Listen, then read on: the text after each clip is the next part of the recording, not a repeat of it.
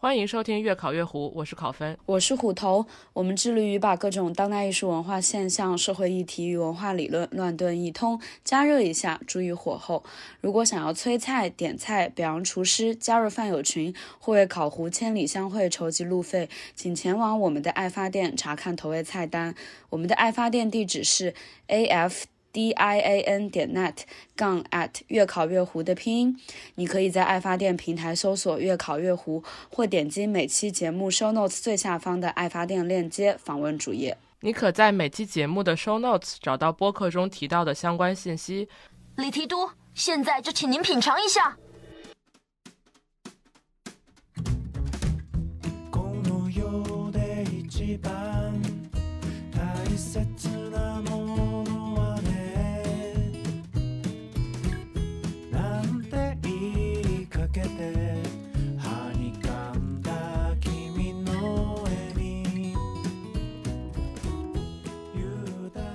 欢迎大家收听《越考越糊》年终特别节目。你不要这样说，我们发的时候肯定是二零二四年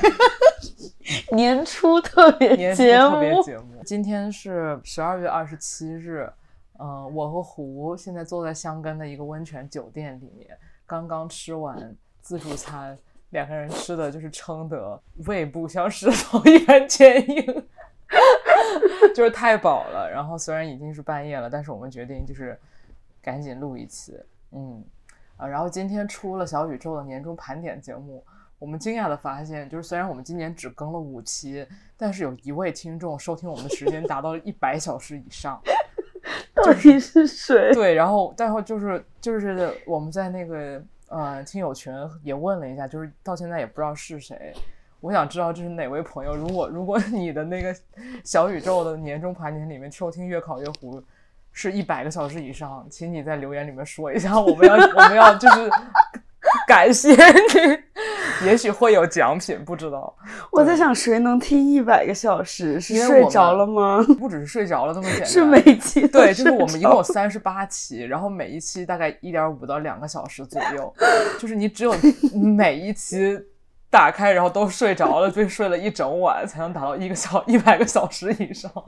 这位听众，请你，请你出柜。然后就是，就是我们上一次更新的时候，是我们俩上一次见面，也就是八月中旬的，八月中下旬的时候，在香港。对对。然后我们就是这今年是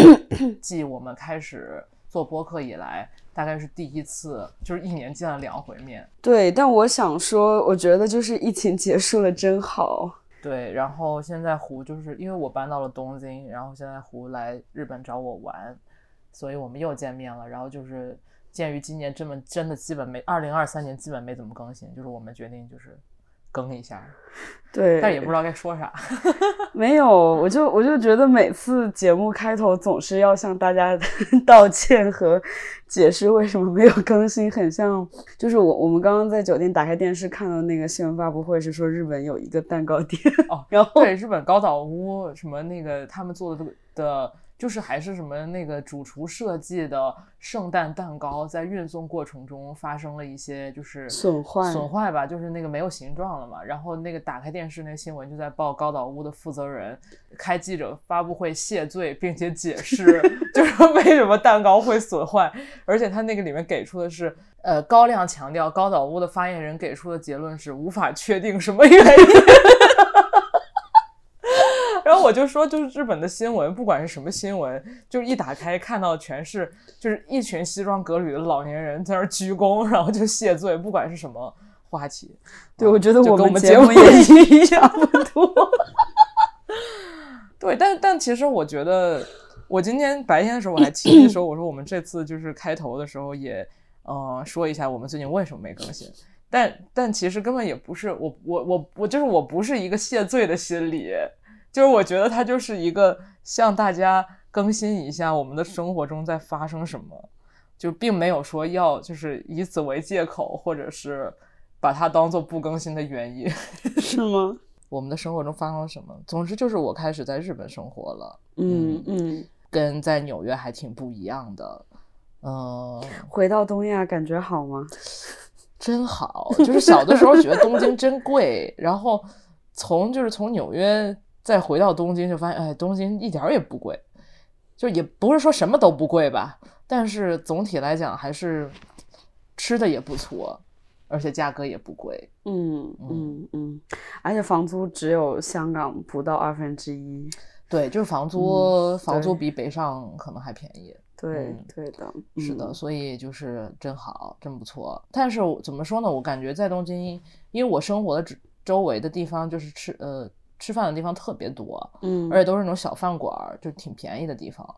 就其实我觉得有点难以判断外食和自炊到底哪个更省钱。可能自己做饭还是会更省钱的。可能长期比较省钱吧，但是前期购入什么锅呀、调料啊，呃，对这些可能比较要钱。这个也是，就是说到购入这些东西，因为之前我都是和一堆人一块过嘛，嗯，然后我有很多很多东西自己是从来没买过的，永远在用别人的。这次就是虽然东京比纽约便宜，但是自己一个人开始从零从零开始生活，需要买的东西特别多，是的，是的，对，所以我觉得我花了好多，就是之前。都不会完全不会花的钱，而且我刚搬到美国的时候，我是自己不怎么做饭的，就那时候我只有一个奶锅、一把刀，呃，一个板子，然后就是什么都拿一口锅做，而且调调料可能只有盐、酱油、糖，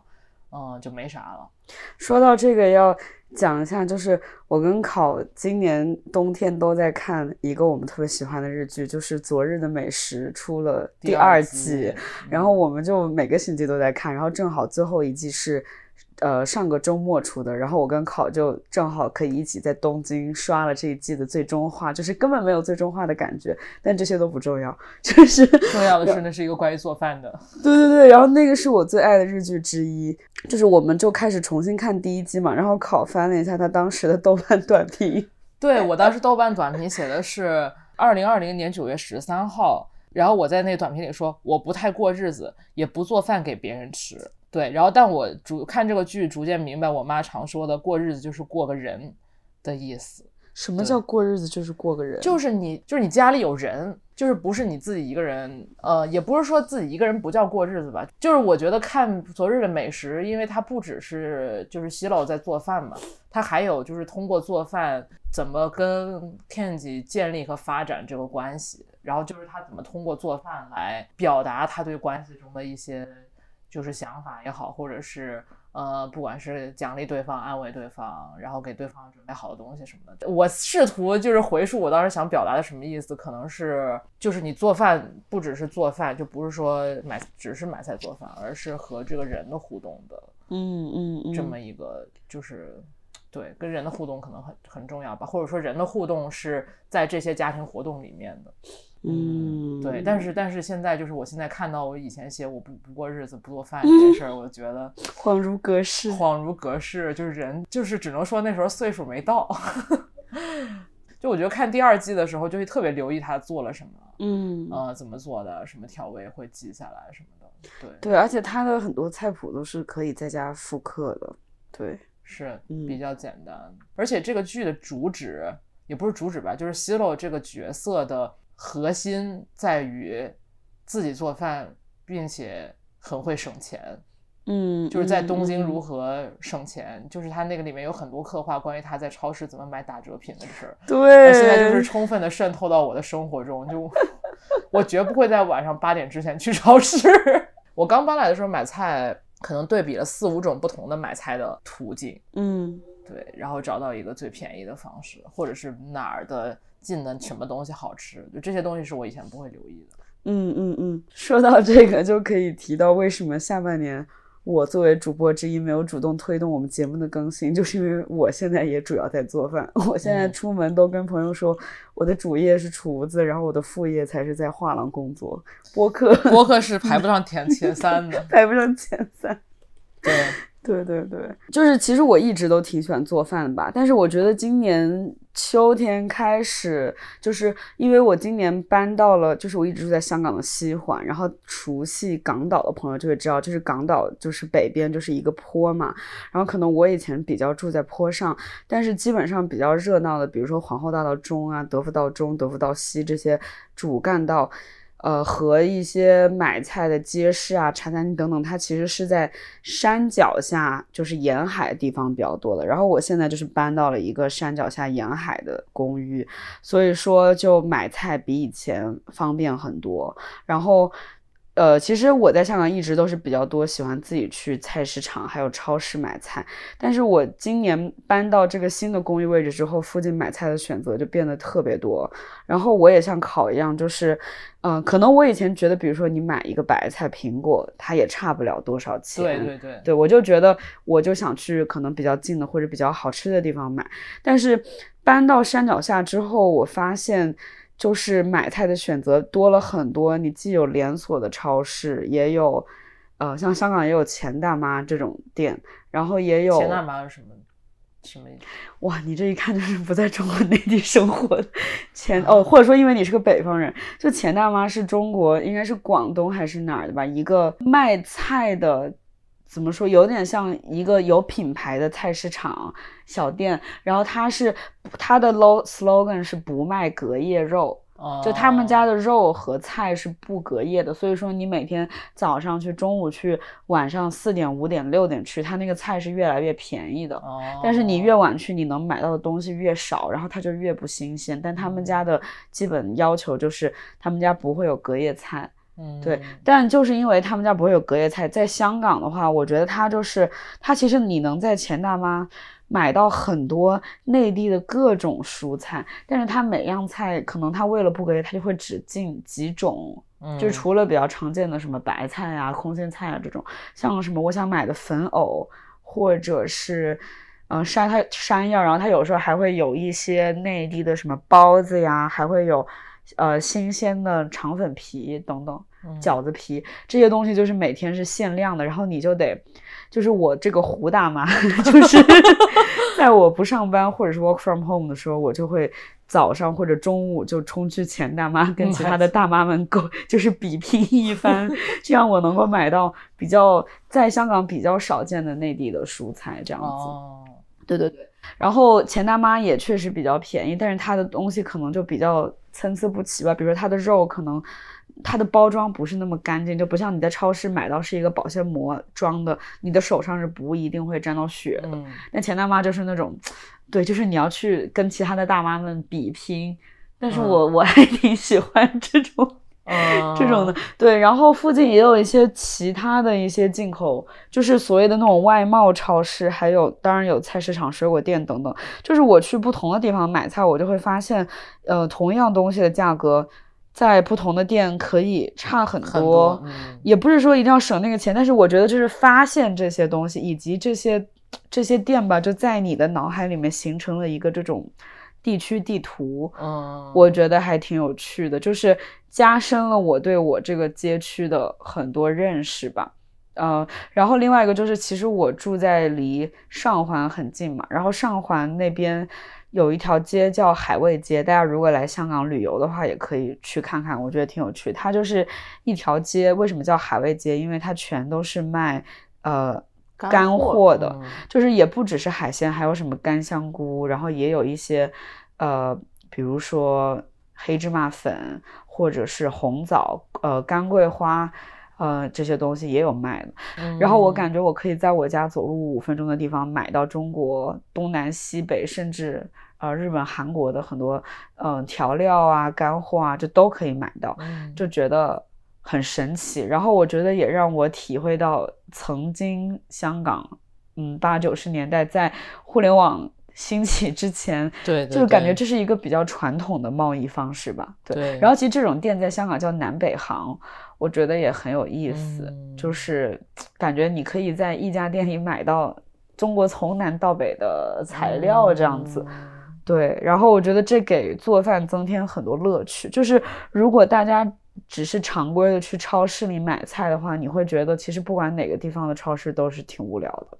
嗯，因为它永远卖的就是那么几种菜，除非去很大很大的超市吧。嗯，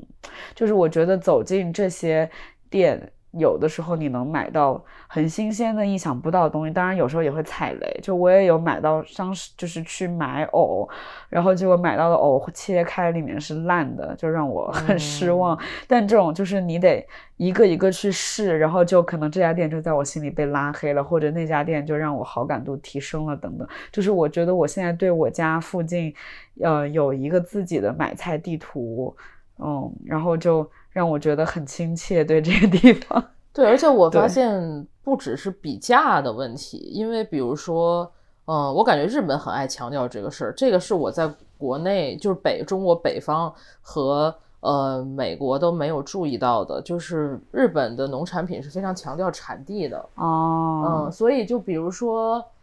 嗯，比如说不管是水果还是蔬菜，都特别爱强调是哪个县产的。然后这个哪个现产的会可能会对价格产生很大的影响，就比如说哪怕只是买苹果或者是柿子啊什么的，嗯你会发现呃一些买菜摊儿和一些比如超市几个不同的超市，它价格是有差异，但仔细一看可能是它的产地不一样。比如说试过一些之后就会记得，OK 哪个地方哪个产地的比较好，或者是哪个产地具体的什么包装的比较好吃，嗯，所以就是在。一个单纯的价格的维度之内，又细化了一个，就是什么地方产的比较好吃。当然，就是我感觉也有很多时候就是没什么区别，但是有的时候区别很明显。比如说，我们最近吃，在我这，在我家吃了好多橘子，就是橘子有的时候每每一批次买的橘子的好吃程度都是很不一样的。然后它可能就是呃产地啊、什么包装啊、价格呀、什么各种各样的影响因素吧。对，虽然我觉得我还没有特别精通这个，就是我脑子记不住。其实多吃几次就对对对对对，我感觉这个知识非常细节，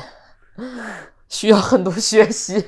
嗯，但我觉得也是因为你刚搬到一个地方，所以有很多需要你去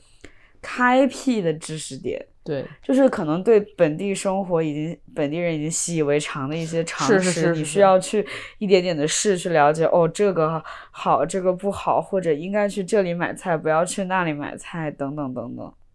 对的，对。然后我觉得，我觉得我最近做饭 怎么像 做饭总结？对，但是我真的今年有很多女人就是爱反思做饭心得。嗯，就是我也是。就是从今年开始变成一个人生活嘛，然后其实我觉得我以前的爱做饭是主要是做给朋友吃，就算是以前有室友一起也是可能会两三个人一起吃饭比较多，但是我觉得我慢慢就开始觉得我应该把做饭这件事情变成一个更日常的事情，就是不是要周末偶尔跟朋友一起吃的好在家做一顿，而是要每天规划。今天、明天要吃什么，然后去超市买什么菜，然后可能把一个食材有多个方法做出来，或者是如何保存等等等等。就是我觉得这些，我经常觉得可能是对于呃有家庭的，比如说我们的爸爸妈妈，嗯，或者是一些家庭主妇、家庭主夫来说，可能是一些已经变成他们所谓生活常识的事情。就是对我来说，是一个刚开始学习和练习的事情。嗯，然后我觉得这种生活经验就是。是挺是挺重要的一部分嘛，所以我现在开始就算是一个人在家，我也会基本上多在家做饭，自己吃饭，然后会给自己简单做几个菜这样子。其实我觉得这样子，我是觉得还挺有意思的。对，然后其实我以前就会觉得这样子的生活很无聊，你知道吗？就是 规划要吃什么，然后比如说周末去超市买一大堆菜等等等等。但是我觉得岁数到了就会体会到它的乐趣。嗯，对，也不是，就我觉得我一直对这些东西挺感兴趣的，但我可能以前对这些我会觉得比较麻烦，但是我觉得可能麻烦是因为我还没有我做的次数还不够多。我觉得一件任何一件事情做我做过连续三次以上，我就会开始觉得习以为常。然后我也在锻炼自己，就是我很有意识的锻炼自己能做饭的速度。就我记得我以前做。超过六个人吃饭，我压力很大。就我可能两点午饭后，我就开始坐不住，就一直想去厨房备菜，或者是会出现稍微磨蹭一下，就会发现大家八点了还吃不上饭的情况。可是我现在基本上，呃，六七个人吃饭就是非常 游刃有余，先做是真的蛮多的。如如果一个人做六七个人吃的饭，对对对，就是我我觉得就是要经过练习，然后我觉得我的这个知识点练习的差不多，然后就是我可能想一点一点攻克更多的知识点吧，就是非常有热情的在呃追求这件事情。然后还有做包子、馒头啊，然后做呃开始做蛋糕等等。然后我觉得很有意思的一点就是，就像我刚说，就是可能我们开始一个人生活去做一些事情的时候，就好像就好像考刚来到日本，然后开始所谓在这个城市里探险、摸索他的生活方式。你可能一刚就是一个人刚刚开始构建你的生活日常，而。不受，比如说，就跟你住在家里不太一样，就是因为是爸妈已经有一个条条框框，是给你让你去适应的。对。但是现在是相当于你自己所谓给自己制定规则，你要吃什么，然后你要如何花你的钱，然后呃，你在比如说，不管是你工作还是学习之后的这个空闲时间，你到底要拿它做什么？当你去想这些事情的时候，我就觉得我是在构建我自己的生活，然后我就发现我真的。就是空闲时间我就坐不住，我就很想去做饭，所以我就觉得这确实是我的一个很大的爱好。就是我晚上在家就想说，嗯，要不腌个萝卜吧，或者是要不打个奶油做个蛋糕吧，然后冰一晚上，明天早上就可以吃，等等等等，就这样子，然后就可以一个人忙活到十一十二点这种，但是就觉得非常有满足感。对，嗯，我非常理解，就是有的时候，比如说我，比如说我早上想起来。今天要卤个鸡蛋，或者是泡个什么东西，腌个什么东西之类的。本来想的是说我睡前把这件事儿干了就行了，结果 这一天就老想去把这件事儿干了。其实当然，其实我做家务也是这样，可能这是一种就是注意力没有特别集中的表现。我懂，但是但是可能以前注意力不集中是比如说东摸摸西摸摸，看看书，看看手机什么的。但是现在就加入了做做饭和做家务这一项。你 很消磨时间。对我以前是不呃不做饭只洗碗的，就是如果有人做饭的话，我一定不做饭，然后我洗碗，因为我喜欢洗碗，是因为我觉得洗碗特别有成就感。但是就是开始做饭，并且觉得做饭这个事儿很有意思之后，就是做饭也很有成就感了。嗯，那么就是作为一个注意力不集中的人来 说，你就会想去立刻做一件就是特别有成就感的事儿。嗯，确实。对，所以就是做饭。就我觉得，在做饭当从一个陌生的领域变成一个，就是你知道自己能得到一个什么结果，经过一一番什么样的努力，花多长时间得到一个什么结果之后，他的满足感可能就超越了生活中其他的事儿，然后你就老想去把它做了，对，让你让你这一天就觉得啊，我又干成了一件事儿，会有这种，对的对的，就是生活嘛，对对，就是我身边的朋友都知道我最近。一年多一直致力于研究做馒头，真的很伟大。我还不我面食是我至今未碰的。不，就其实我没有特别爱吃，但是我很喜欢研究发酵。但是就是非常坦诚的说，我到现在都没有做的很成功。但是我已经做了可能有十次。这十多次了，越挫越勇。就是一开始是一次比一次成功，然后自从我搬到这个新公寓之后，就我觉得是这个房子对于发酵的风水不太好，就是我的那个发酵情况就是一次比一次差。细菌环境。对，所以我现在就改做蛋糕了，因为蛋糕不需要发酵。但是我觉得做馒头这件事情，其实我一直没有完特别成功，所以我也没有得到 满足感。但是我一直很想做的原因，就是因为我觉得这好像是一个。很多人家里面的一个 common knowledge 就是一个常识。虽然我爸妈不做，但我知道很多人家里的爸爸妈妈、爷爷奶奶那种，就是对他们来说发酵。就是面做面食是一个很简单的事情，就是加点水、酵母、糖，然后那个面粉，然后那个过一晚上哦，然后就可以吃包子了，然后吃馒头了。就是觉得对他们来说是件很容易的事情，但我就觉得为啥我就是做不好呢？然后我就因为这个就更想把它攻破，但我攻破了之后，可能我所得到的就是一个。我攻破了一个大家的很多人的常识吧，就是对于很多长辈来说，他们轻轻松松就能做成的事情。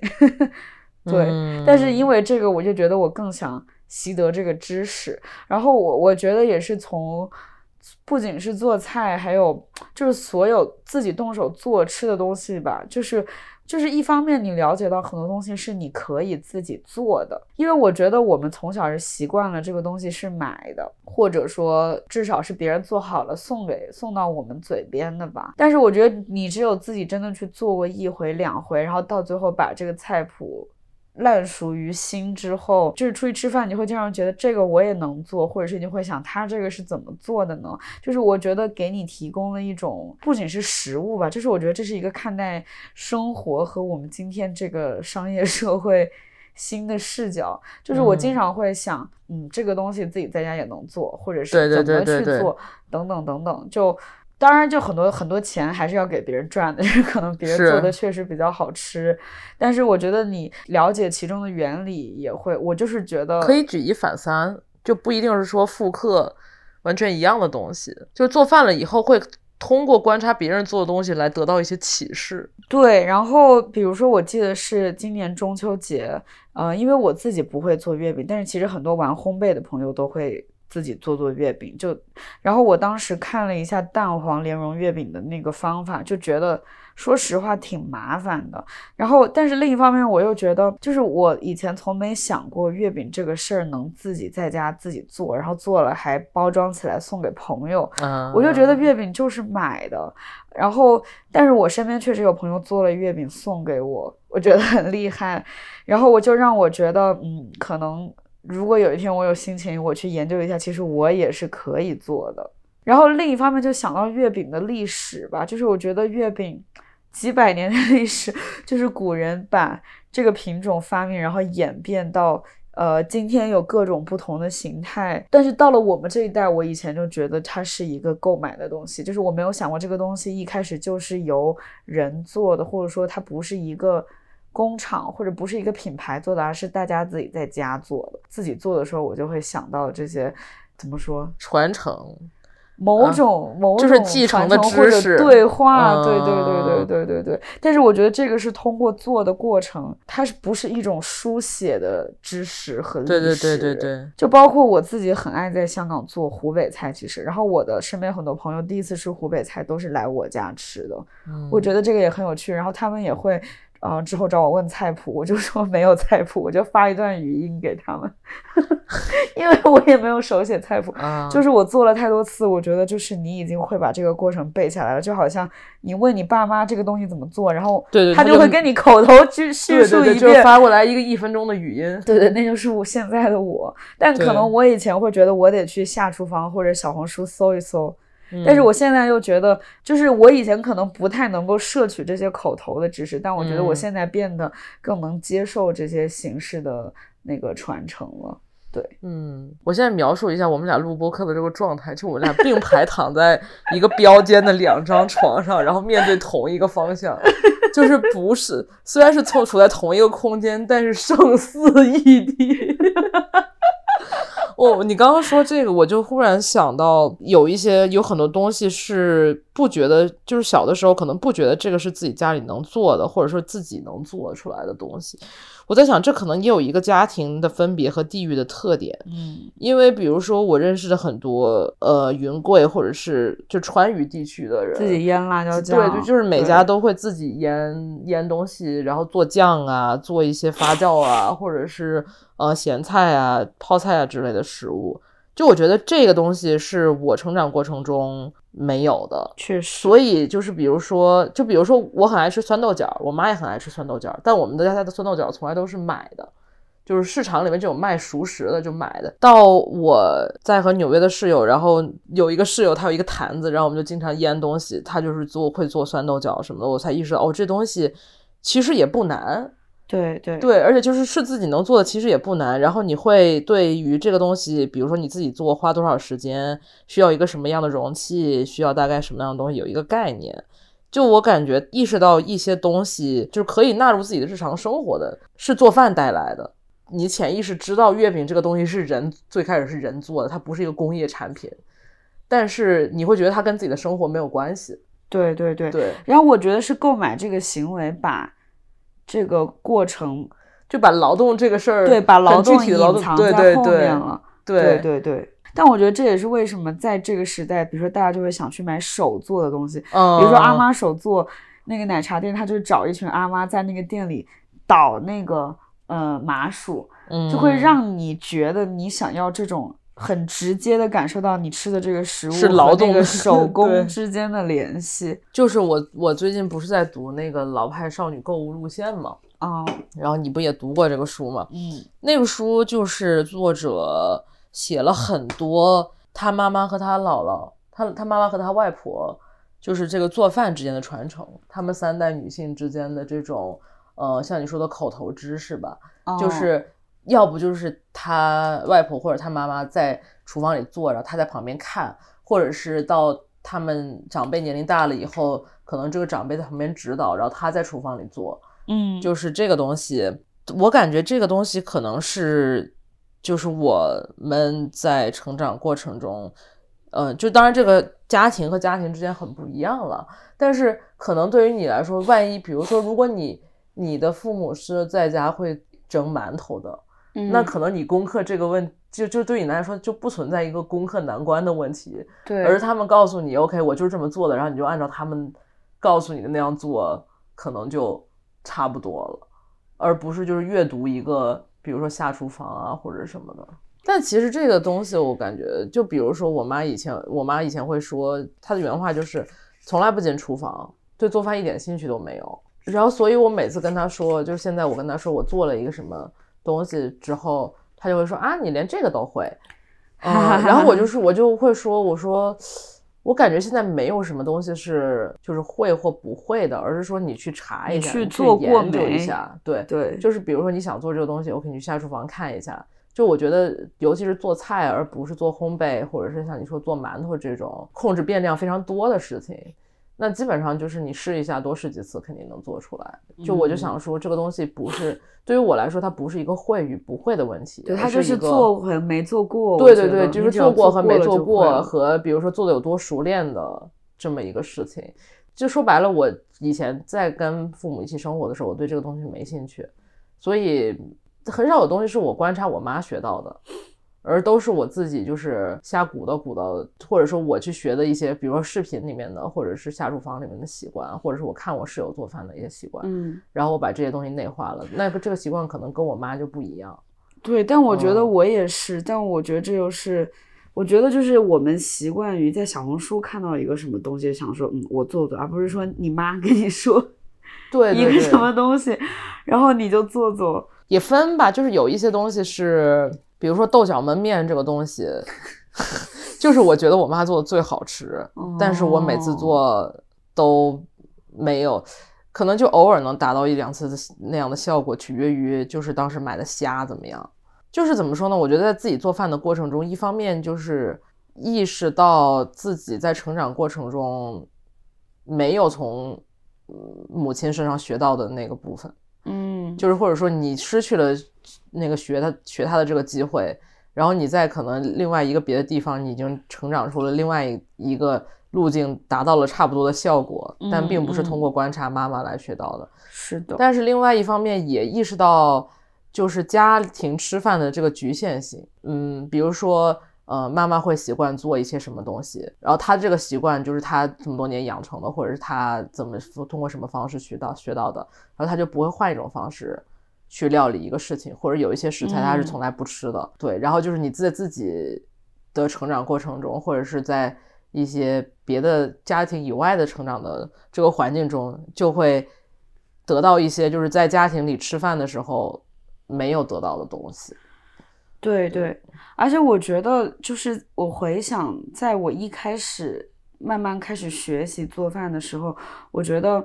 就是我经常觉得你会想去做什么菜，或者你会做什么菜，呃，这件事情其实展示了我的人生经历，对我是一个什么样的人。呃，就是我觉得我从我家里学到了一些菜，或者说很多是我自己在出门在外，然后我想。自己在家里做出我自己以前吃的一些饭，我就会去问我爸妈这个怎么做的，嗯等等，是是我主动去学的。这一部分比如说它是代表了我的家庭，我的原生家庭，然后我的家乡的这些呃 identity 吧，对对，就是这是这一部分。但是比如说之后，呃，比如说去大城市读书、工作，或者说出国旅行，或者看电视剧、看电影，呃，或者留学、工作的这些经验，或者是跟哪个跟什么样的，比如说跟来自某个省份的人起生对活对对成为了室友，就会学一些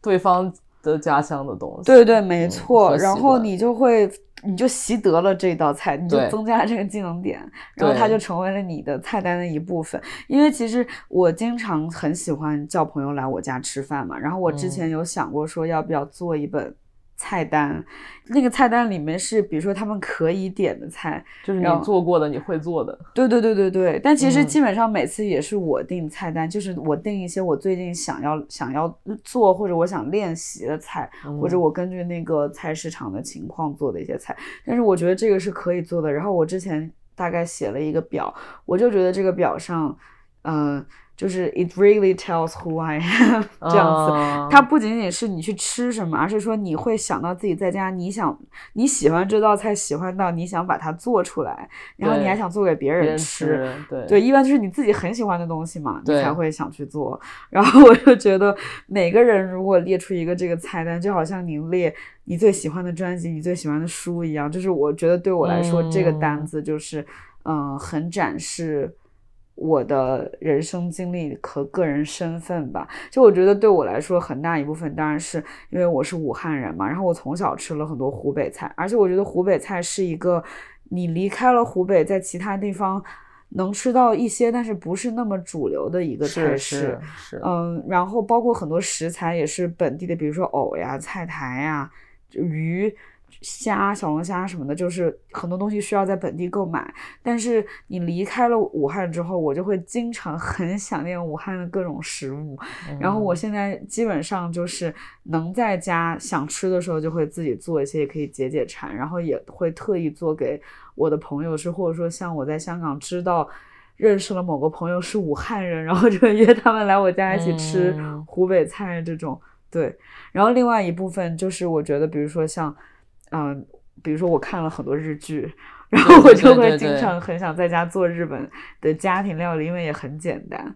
对对对，没错，包括像看昨日的美食，包括和风洋食、pancake 这些东西，嗯也会很想跟着电视剧一样在家自己做。对，然后有的时候我跟我妈说我最近做了什么，我妈也会说。哇，你竟然做这个！对我妈说，可能是一些她平时都不不是怎么会去吃的对一些东西，对对对对但是他们就会出现在一个我觉得很家常的一个家长可能想不一个单子里面，对对长对辈那一辈是想不到，就说要加要平时吃这个东西或者什么的。对对对对对，所以我觉得这个经验也挺有意思的吧。嗯，嗯，但这个就是以我为中心的，我一个人所构建的这个家庭的菜单。对，是的，就谁来我家吃饭就按照这个菜单吃，就像以前按照我爸妈的菜单吃一样。我感觉真的就是，比如说我在认识了很多来自中国不同省份的朋友之后，就会，比如说知道很多以前从来没听说过的调料，然后这个调料可能 可能就会出现在我的那个就是平时爱这个复购或者爱对对对吃里面，然后这个东西可能就是天津或者是北京。这些之前生活过的地方完全没有，甚至这些调料他们的产地我根本没去过，就我也没吃过它。比如说在本地什么样子，可能只是某一个朋友带来了，或者是某一个朋友把某一个味型介绍给了我，然后这个东西就会变成就是我生活中的一部分，就像是一个记录一个你的生活史的这么一个东西，就是吃什么做什么。嗯嗯，嗯，我觉得我明年可以把这个菜单做出来，播客就先不做了。二零二四年，朋友们，烤糊要完了。不，其实我们还是有两期，就是就是我们的这个管道中至少有有三期。我觉得明年年初就是每个月更一期是绝对没问题的。真的吗？就其实我自己以后就觉得月考月糊真的变成一个美食补节目，我觉得有这个趋势。就是把那个什么各种文化现象那一句删了，直接就是乱炖一下。乱炖一通。对对对，也也不错，我觉得可以了。就这样吧。好的，就这样，祝大家新年快乐。嗯，也许是春节快乐，应该不会吧？我这两天就剪，好吧，好吧。嗯，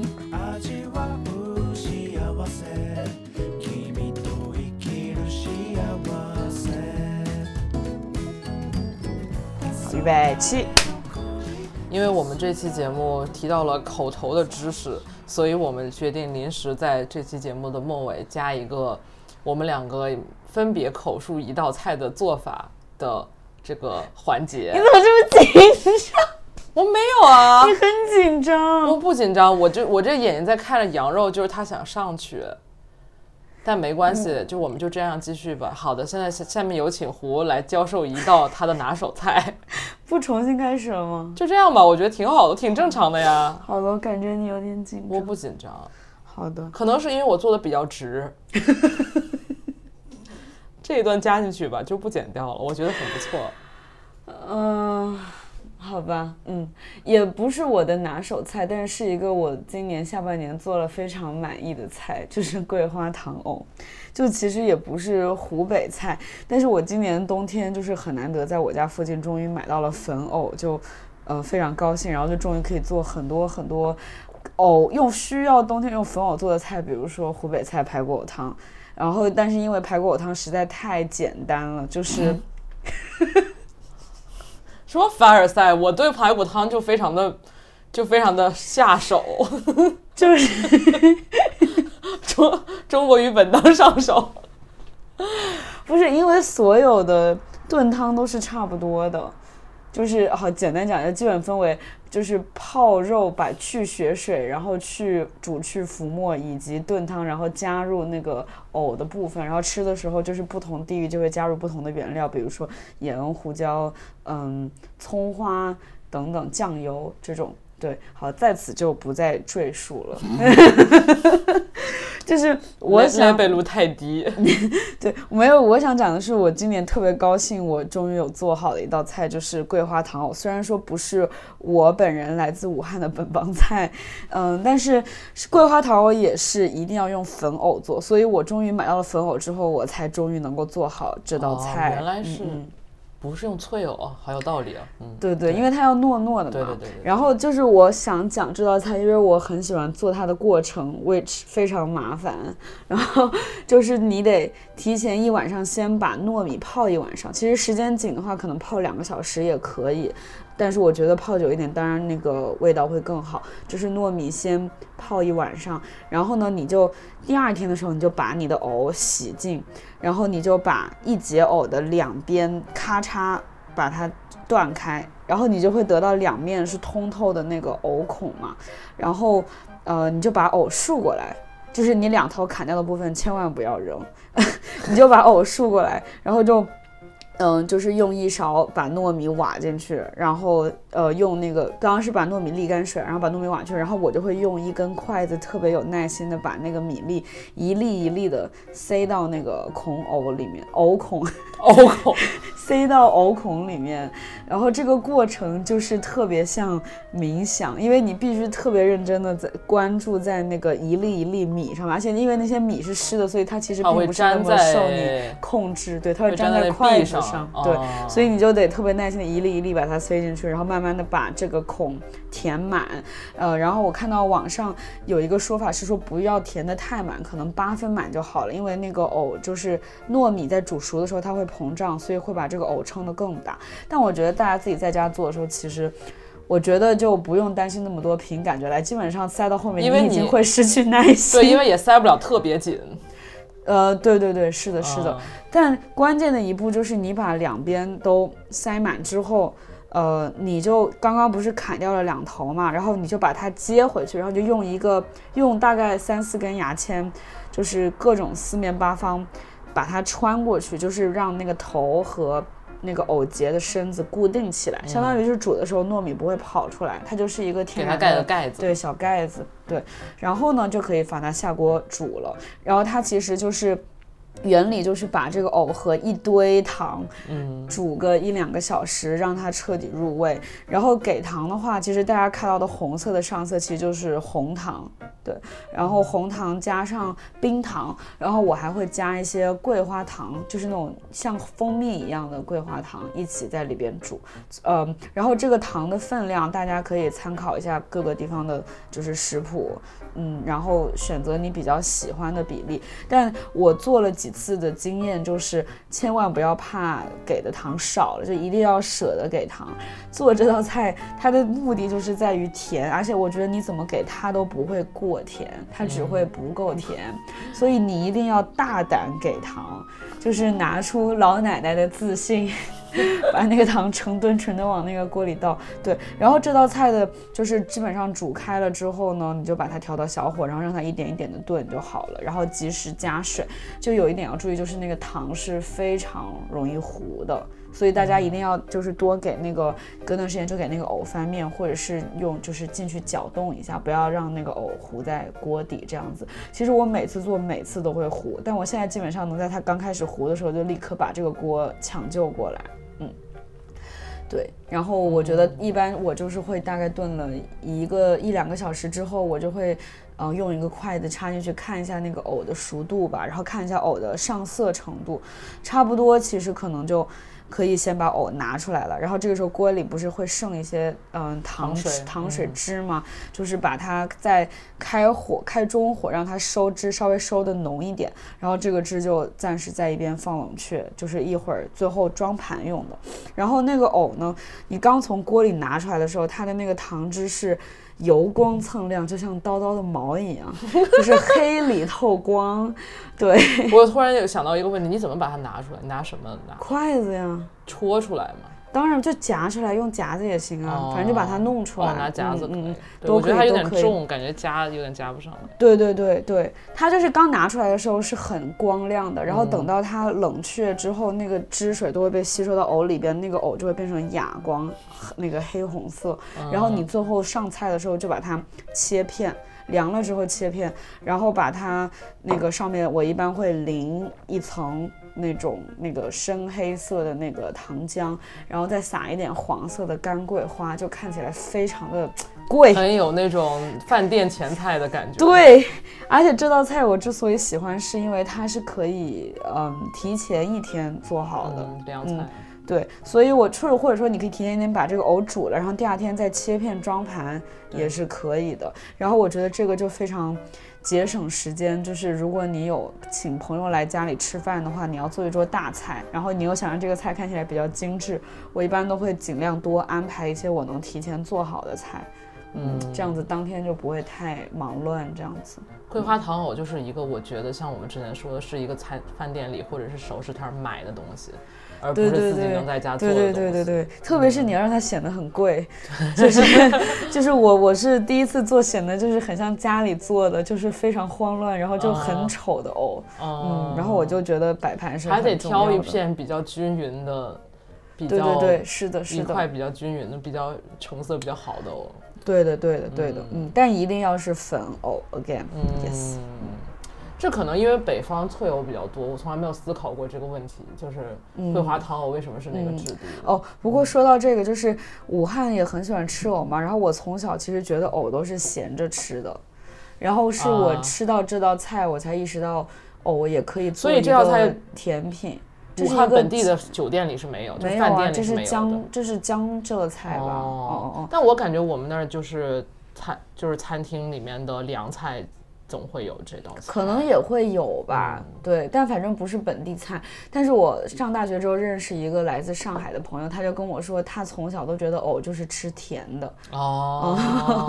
然后他从来没有想过藕可以咸着吃。那这样想来，可能北方以前酒店里面的酒店、酒店、饭店，嗯，里边的那种酒楼，嗯，酒楼里边那种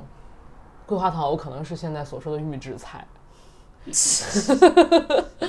对，我怀疑是这样。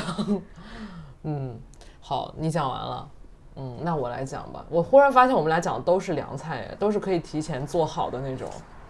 而且有我从我刚刚对于我跟你说，凉菜才是体现功夫的地方。大鱼大肉炖肉，就是我觉得这个菜，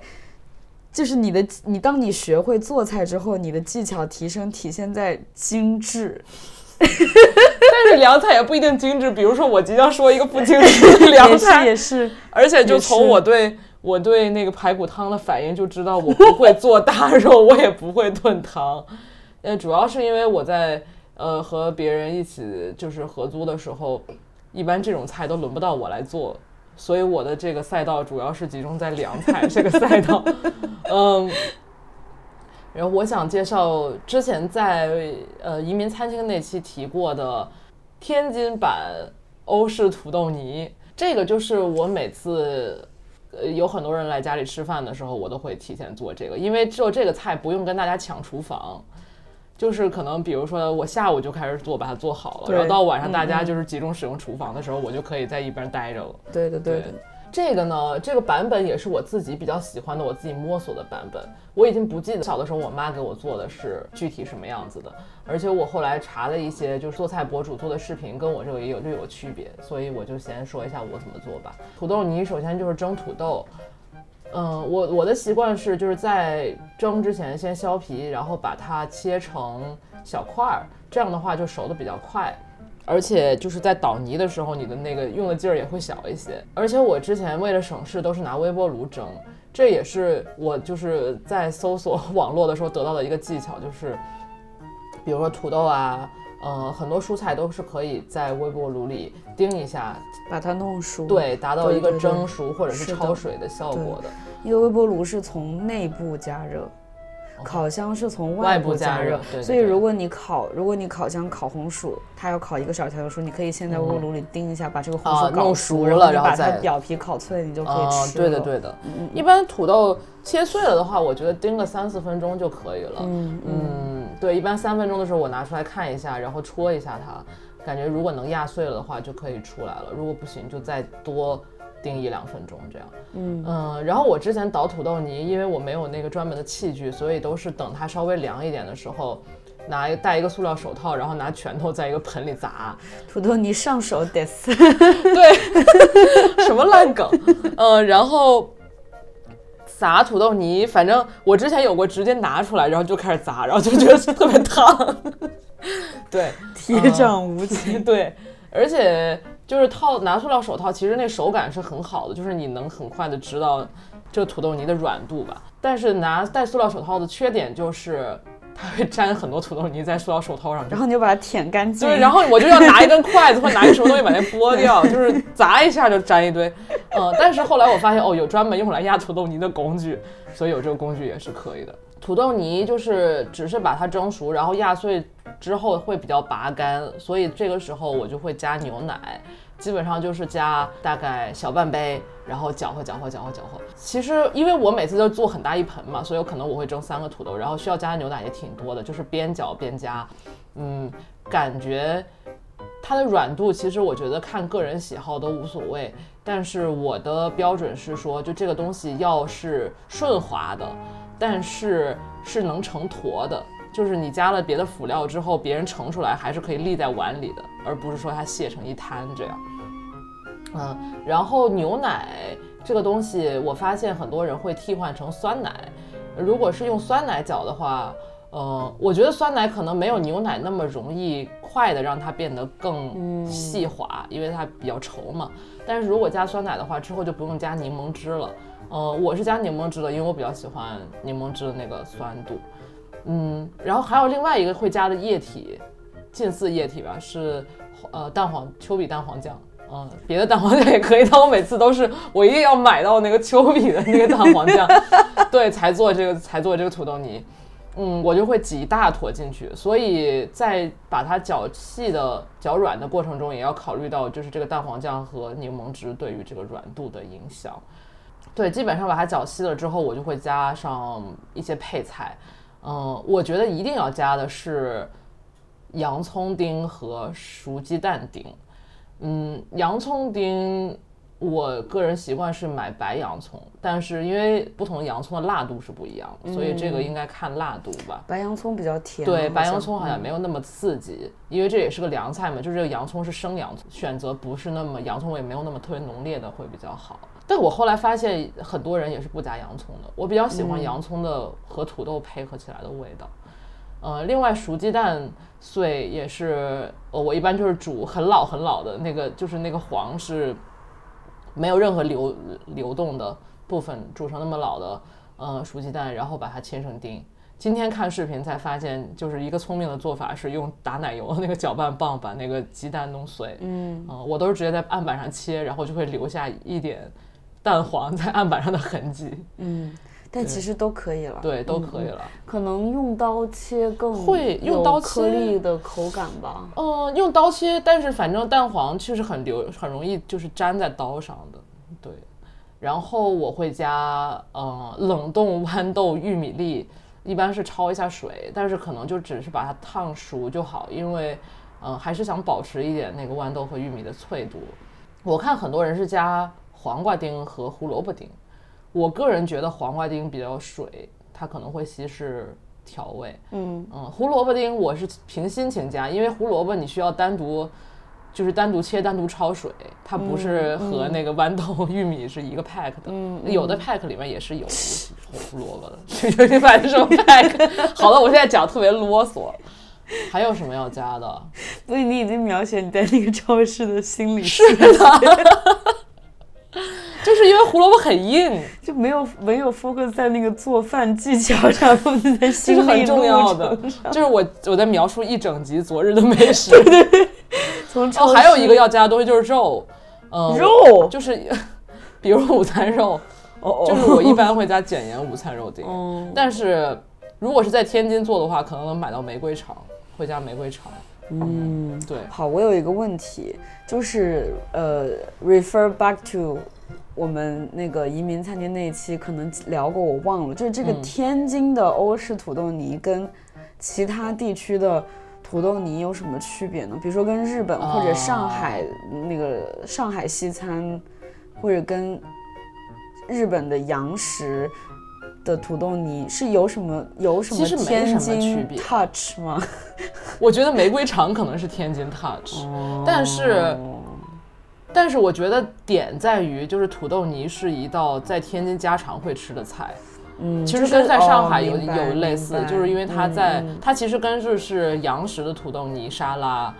呃是很像的。嗯，嗯对，嗯所以我觉得点在于就是家里会做，对对对比如说给小朋友做，对对对对明白明白。确实，我小时候很少吃，虽然这东西也不难做，对嗯，对，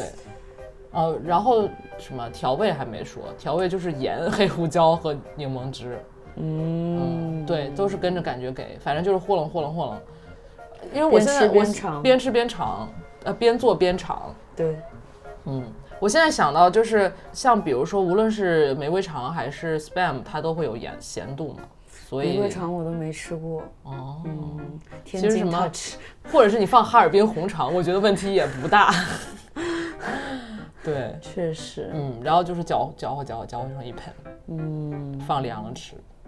对，结束了。好的。我还以为你要分享天津饭的做法呢。天津饭的做法，我又不会做天津饭。今天我被胡强行拉着去表演一个天津人吃天津饭，这不亚于让天津人在北京吃煎饼果子的耻辱。